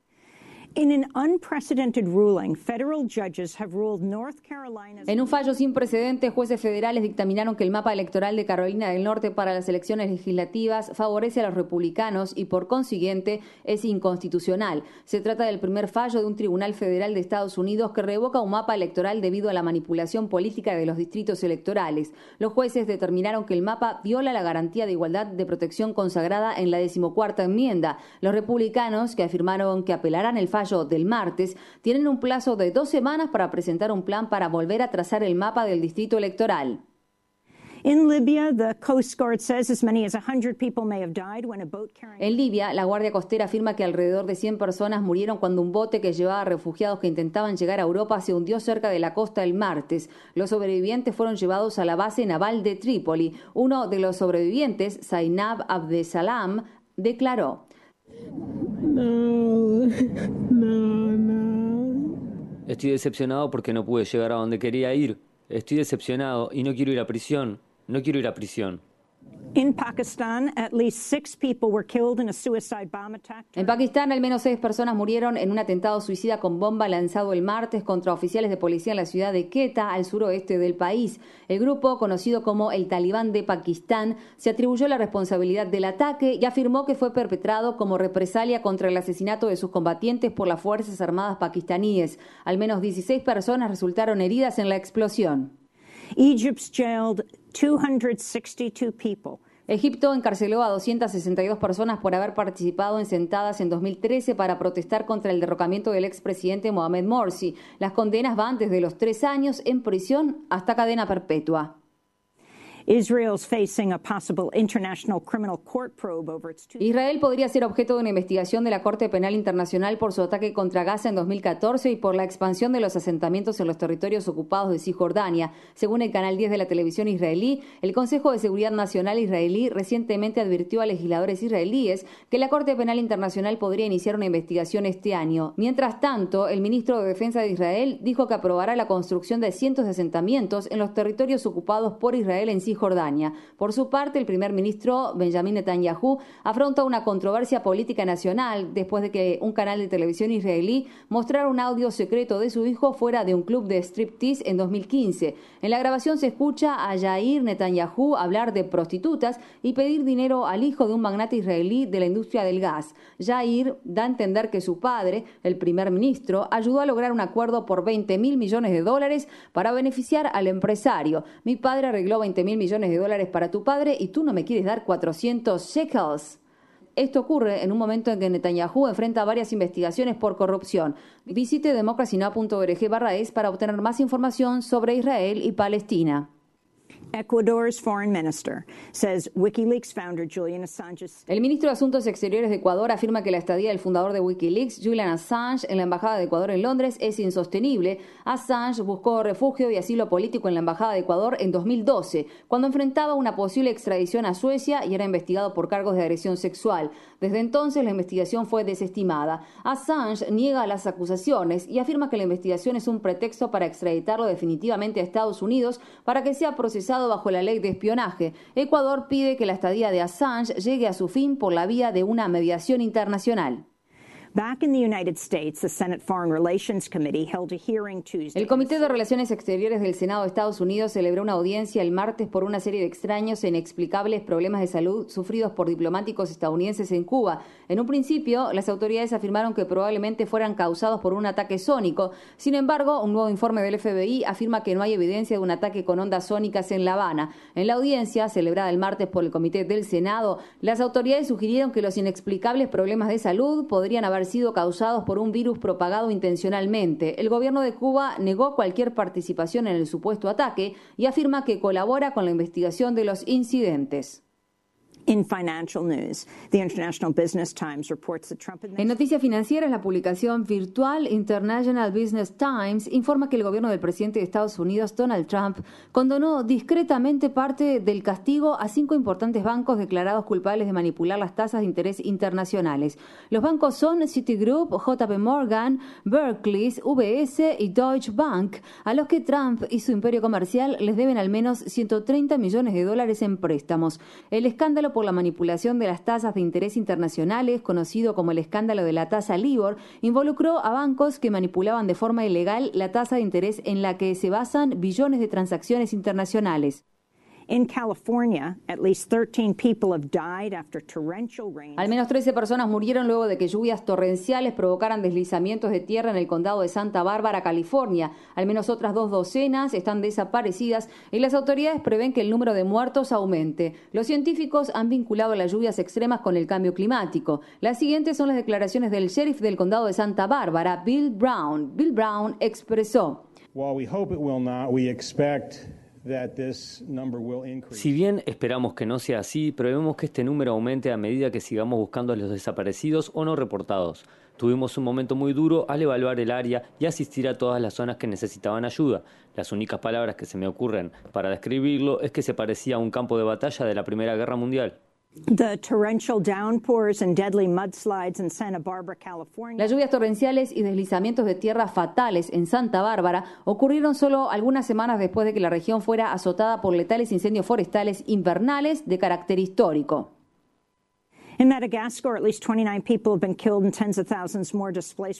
En Madagascar, al menos 29 personas murieron y decenas de miles fueron desplazadas de sus hogares luego de que el fin de semana un ciclón azotara al país insular que se encuentra cerca de la costa sureste de África. Las siguientes son palabras de Aingo Tina, quien fue desplazada por el ciclón. Aingo Tina dijo: somos una familia de seis y nuestra casa está completamente sumergida en el agua. Mi hijo tenía una fiebre muy alta, así que decidimos venir al área de desplazados. Desde que te levantas de la cama estás obligado a caminar sobre agua. El agua está en todas partes y es por eso que vinimos aquí. Meanwhile, a tsunami alert has been issued for wide swaths of Central America. Mientras tanto, una alerta de tsunami fue emitida para grandes franjas de Centroamérica y el Caribe luego de que un terremoto de magnitud 7,6 sacudiera la costa de Honduras. En más noticias sobre el cambio climático, se espera que el alcalde de Nueva York, Bill de Blasio, anuncie hoy que la ciudad desinvertirá los cinco fondos de pensiones de la ciudad, que ascienden a unos 5 mil millones de dólares, de empresas de combustibles fósiles. Las autoridades de Nueva York aseguran que el cambio climático es el motivo de la desinversión, la mayor que se ha hecho hasta ahora en cualquier distrito, según afirman. El contralor de la ciudad de Nueva York, Scott Stringer, dijo, salvaguardar las de nuestros policías, profesores y bomberos es nuestra prioridad número uno y creemos que su futuro económico está vinculado con la sustentabilidad del planeta. Como respuesta, el cofundador de 350.org, Bill McKibben, tuiteó uno de los días más importantes en 30 años de lucha contra el cambio climático. La ciudad más poderosa del mundo le da batalla a la industria más rica e irresponsable. El gobierno de Estados Unidos, encabezado por el presidente Donald Trump, anunció que abandonó sus planes de habilitar las aguas de la costa de Florida para la extracción de gas y petróleo, tras haber recibido una fuerte oposición del gobernador republicano de Florida, Rick Scott. El anuncio se produce luego de que la semana pasada el Departamento del Interior intentara habilitar casi todas las costas de Estados Unidos para la extracción de gas y petróleo. La reversión de las restricciones de la era del expresidente Barack Obama permitiría la extracción en más de 400 millones de hectáreas a lo largo del Ártico, el Pacífico, el Atlántico y el Golfo de México. La reversión respecto de Florida se produjo luego de que el secretario de Interior, Ryan Sink, se reuniera con el gobernador Rick Scott. In Louisiana, a middle school English teacher named Aisha Hargrave En Luisiana, una profesora de inglés de secundaria llamada Deja Hargrave fue arrestada en un video que se hizo viral luego de que se enfrentara a una junta del consejo escolar y cuestionara por qué el superintendente iba a tener un aumento salarial mientras que los profesores no habían tenido un aumento en años.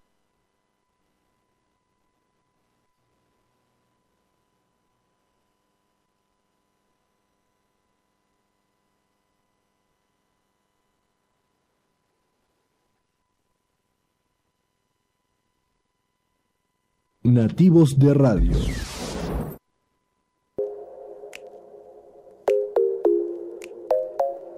Aumento en años.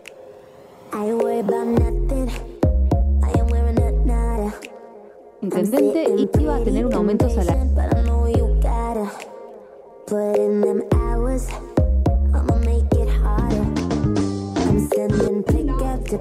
Va contra las normas estar para.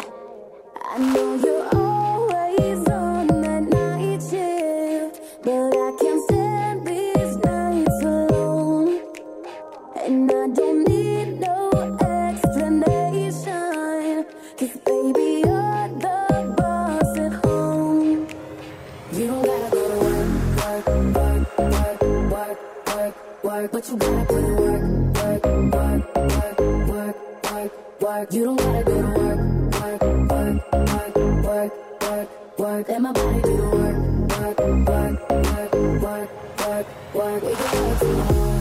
Oh, oh. We can work tomorrow. Oh, oh. Let's put it in motion. I'ma give you a promotion. I'll make We don't need nobody, I just need your body. Nothing but sheets in between us, ain't no getting off early. I know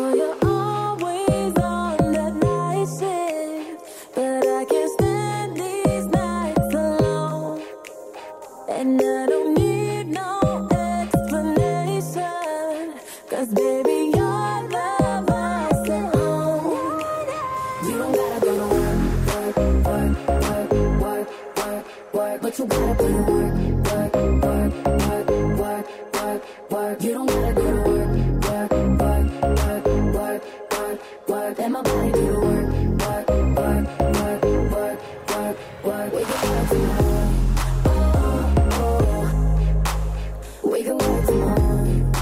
10.44 minutos, estamos aquí haciendo nativos de radio, escuchando a las Fifth Harmony. Bueno, todavía Camila Cabello estaba dentro de la. Del, eran Fifth. De esa agrupación. Efectivamente eran cinco en aquel entonces ya. Five. Five. No, bueno, pero Harmony. el nombre está escrito Eh, sí, Fifth. sí. Como las, las quinta o algo así. Sí. La quinta armonía. Ajá. Y haciendo eh, Work from Home. Así se llama el tema. Ajá. Justo, trabajamos desde casa. Como corresponde. Para el mundo, desde la ciudad de Salta, provincia de Salta, República Argentina. Esto es Nativos de Radio. Hasta las 11. O sea, hasta dentro de un ratitito. 15 minutos, ponele. Saludamos a aquel o aquella oyente o oyenta que está en la zona oeste de la ciudad de Salta, en barrio Palermo 1, allí en Avenida Circunvalación Asunción. Mandamos Y besos y abrazos, más o menos por ahí a Claudia Álvarez Ferreira, que desde muy temprano también está conectada a este Nativos de Radio, a la audiencia del diario infosalta.com en la ciudad de San José de Metán, provincia de Salta. Me. Oh,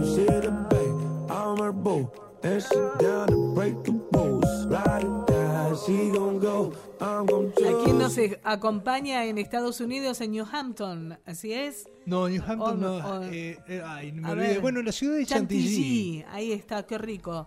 Durazno no- al natural con chantilly. No, no lo nombraba Mm. porque me daban ganas de desayunar. Eh, sí desayunaste. Mate cocido pediste hoy. Con bizcochitos con grasa. Así que nada, a- nada. Puede ser postre en todo caso, la crema chantilly. ¿Con frutillas o con duraznos? Mm, durazno. Sí, a mí me gusta con más crema chantilly. Sobre el café, todo. Un desastre lo mío. Ahí gordeando, qué rico. Bueno, Sí. saludo grande para. No sé cómo También. llegamos de, desde Sí. la zona de Washington. Ah, de no, no, Chantilly, no, una cuestión gastronómica. sí. Sí, todos los caminos conducen a Roma. Y sí, ¿y por qué no? ¿Y qué tiene de malo? Está bueno, de vez en cuando esas digresiones que nos permiten hacer un paso al costado de toda la acuciante realidad que estamos viviendo, tanto en nuestra región como también en el resto del mundo, y lo hemos compartido contigo aquí a través del Nativos de Radio. ¿Tendrás por casualidad, Gonzalo, por ahí datos de temperatura, humedad? Ciudad de Metán están preguntando por aquí. ¿Qué depara el destino para el resto de este jueves 11 de enero? Al menos lo que avi- eh, avisa, Sí. vaticina, mm, Pronostica. pronostica, augura el. Servicio Meteorológico Nacional. Eh, Sí, ¿qué puede ser? eh, dice que para la tarde-noche va a haber cielo parcialmente nublado, probabilidad de chaparrones y tormentas aisladas, algunas fuertes, especialmente Mm. hacia la noche, vientos leves de direcciones variables prevalecientes del sector este. La máxima prevista para hoy en la ciudad de Metán es de 36 grados, la temperatura actual de 23 grados. eh, Humedad del 63%, pero como Sí. te decía, va a llover para la tarde-noche, así que tal vez esos 36 grados eh, después la- el agüita alivia la temperatura en aquella zona, pero veremos si se cumple el pronóstico del servicio meteorológico que no solamente dice que va a llover esta noche en Metam, sino también mañana, pasado y el sábado todo el día. Ay, qué bueno, por lo menos que refresque. ¿Y acá cómo viene la cosa? ¿Con cuánto de máxima será? Aquí la máxima prevista para la ciudad de Salta es de 32 grados. Se espera que para la tarde-noche haya cielo nublado, algo nublado, probabilidad de chaparrones y tormentas aisladas, algunas fuertes, especialmente hacia la noche, vientos leves de direcciones variables prevalecientes del sector este, también exactamente lo mismo. Y las probabilidades de lluvias también. La diferencia creo que están entre las mínimas y las máximas. La Sí. máxima de Metán está, mm, está máxima, 36 grados. Ya de solo pensarlo, de solo decirlo, me hace calor. Y acá va- la máxima va a ser de 32 grados. Algo que parece que va a durar así hasta el fin de semana. Si el sábado se cumplen los pronósticos de lluvia, vamos a tener un fin de semana en lo que refiere a la temperatura bastante agradable. Mire usted, que así sea. Bueno, comenzábamos la semana y la primera emisión del Nativos de Radio daba cuenta sobre la inusitada nevada que precipitó en el desierto del Sahara. Una típica tormenta de nieve cayó el domingo sobre las dunas doradas de la ciudad Encefra, ubicada en la provincia de Naama, en Argelia.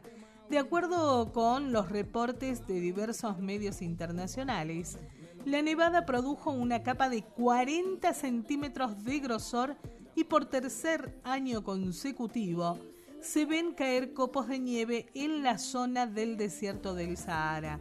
El fenómeno, según detallan algunos medios, no se producía desde febrero del año 1979 y fue en diciembre del 2016 cuando el desierto volvió a cubrirse de blanco. Para el Servicio Meteorológico del Reino Unido, el Met Office, este acontecimiento se originó por un lado como consecuencia de la ola de frío que ha azotado a Estados Unidos y a Europa.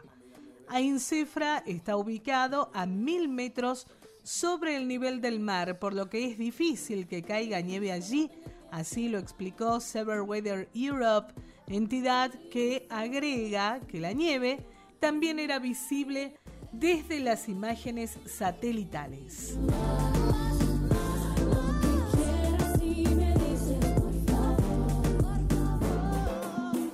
Mami, dame eso, sexy. Mami, dame beso, rico. Mami, dame eso, sexy. Mami, dame beso. Bueno, vamos terminando este Nativos de Radio. Tenemos todavía, no sé cuál de los dos materiales. Uy, los dos están larguísimos. Ocho minutos, ocho minutos. Listo, será nomás. Ocho minutos. La vida de un personaje de la política argentina, John William Cook, una persona que fue de vital importancia dentro del origen mismo del movimiento peronista, un movimiento político que marcaría, por cierto, a los gobiernos posteriores en el país y en la región. Escuchamos y compartimos este material contigo, así despedimos el Nativos de Radio. Será hasta mañana, Dios mediante Gonzalo Navarro y quien te habla, Alejandra Paredes, con la colaboración de la periodista Teresita Frías.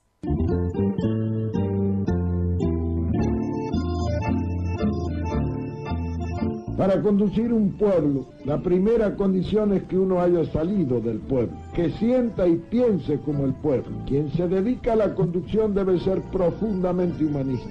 El conductor siempre trabaja para los demás, jamás para él. John William Cook nació en La Plata el 14 de noviembre de 1919. Caminaba con alguna dificultad por una poliomielitis que había sufrido en su infancia, lo que no le impedía ser un excelente bailarín de tango pese a su gran físico. En 1946, con tan solo 25 años de edad, es diputado nacional, por lo que recibe el apodo de Bebe, aunque otros manifiestan que su verdadero origen se refería a la tersura de su piel. Todos estos son datos ya conocidos e irrelevantes ante la inmensidad de su vida política. Hoy vamos a desandar el camino de John William Cook. ¿Qué motivó a Perón designarlo su representante ante el mundo? ¿Qué ocurrió para que Perón le quitara esa representación? Y finalmente, ¿qué sería el peronismo sin John William Cook? ¿O qué hubiera pasado si aún estuviera vivo? John William Cook, el ideólogo olvidado del peronismo de izquierda. Figura rebelde y sumamente combativa, Cook representa la opción más revolucionaria del peronismo. Pero ¿es posible hablar de un peronismo sin Cook? Daniel Sorín, historiador. El peronismo perfectamente puede ser explicable sin Perón y por supuesto también puede ser explicable sin Cook. Lo que sucede es que Cook se toma en serio las tres banderas del peronismo y su aspecto antiimperialista. Y es por eso que, que- que se opone. Y en el transcurso de esos años él se transforma en el ala de la izquierda del peronismo, pero no por ser marxista, sino por ser peronista. Ernesto Goldar, periodista, historiador. El pensamiento de John Cook es la expresión más lúcida del peronismo revolucionario, porque es un pensamiento eminentemente crítico. Critica las formas burocráticas, critica a las formas ambiguas, critica a los blandos, critica las tendencias claudicantes, critica a los traidores y critica no solamente eh, la- a la sociedad burguesa, sino a las formas institucionalizadas de la sociedad burguesa. Roberto Baschetti, historiador. Este, es imposible hablar de, mm, del peronismo si no se habla de John William Cook. Este, no por nada este, fue el ideólogo y, de alguna manera el, el mentor de todo lo que se llamó el peronismo revolucionario y a partir de él nuestra generación, los que teníamos 20 años en la década del 70, leíamos con fruición y con avidez eh, todos sus escritos y lo poníamos como ejemplo en esa lucha revolucionaria. Yo creo que con eso ya está todo dicho. Todas estas cualidades hicieron que Perón vea a Cook a su representante máximo dentro del peronismo en la Argentina y en el resto del mundo. Además, porque no se trataba de un militante habitual. Roberto Baschetti, historiador. Si hacemos un rápido análisis de su vida política, este fue diputado nacional, profesor universitario, periodista, prisionero del sistema, prófugo, exiliado, clandestino, conductor máximo del movimiento por expresa voluntad de Perón, activista revolucionario, guerrillero combatiente y teórico fundamental. Explícame vos de cuántos militantes peronistas se puede decir lo mismo. Y ahí tenés el, el grado y la altura intelectuales de John William Cook. Una de las piezas más destacadas de la elaboración política se puede ver en la correspondencia que John William Cook mantuvo durante 10 años con Perón. Cook expresaría constantemente la tendencia revolucionaria del movimiento, tanto en la elaboración intelectual e ideológica, la cual llevaría a la práctica siempre en consecuencia con su carácter revolucionario. Luego de reunirse en La Habana con Fidel Castro y el Che Guevara, Cook cursaría una invitación oficial a Perón para que pasara su exilio en Cuba. Daniel Sorín, historiador. En Cuba eh, se hace muy, muy amigo del Che Guevara, profundiza las relaciones, hace un informe a Fidel sobre el Partido Comunista Argentino, a quien destruye, y reinicia su correspondencia con Perón, donde le dice que no puede estar en, el- en los lugares más, más reaccionarios del mundo, encarcelado y que tiene que ir a Cuba, y Perón por supuesto no podía ir a Cuba, eso es obvio. Cook buscaba organizar una insurrección general, no solo un foco. La pregunta que comienza a hacerse es justamente si Perón quería esta insurrección total. Aquí se corta el hilo y el 1 de septiembre de 1957 Perón le contesta que el plan de Cook es bonapartista. En junio de 1958, Perón le quitará a Cook el grado de representante personal, luego de una intensa campaña de intrigas y desgaste. Cook redobla la apuesta y en 1962 le dice a Perón que si eligió ciegos para la dirección, déles un bastón blanco a cada uno de ellos, para que no se lo lleve por delante el tráfico de la historia, porque seremos todos los que quedaremos con los huesos rotos. Ernesto Goldar, periodista, historiador. Perón eligió muy bien a Cook en una etapa, en la etapa más dura de la resistencia.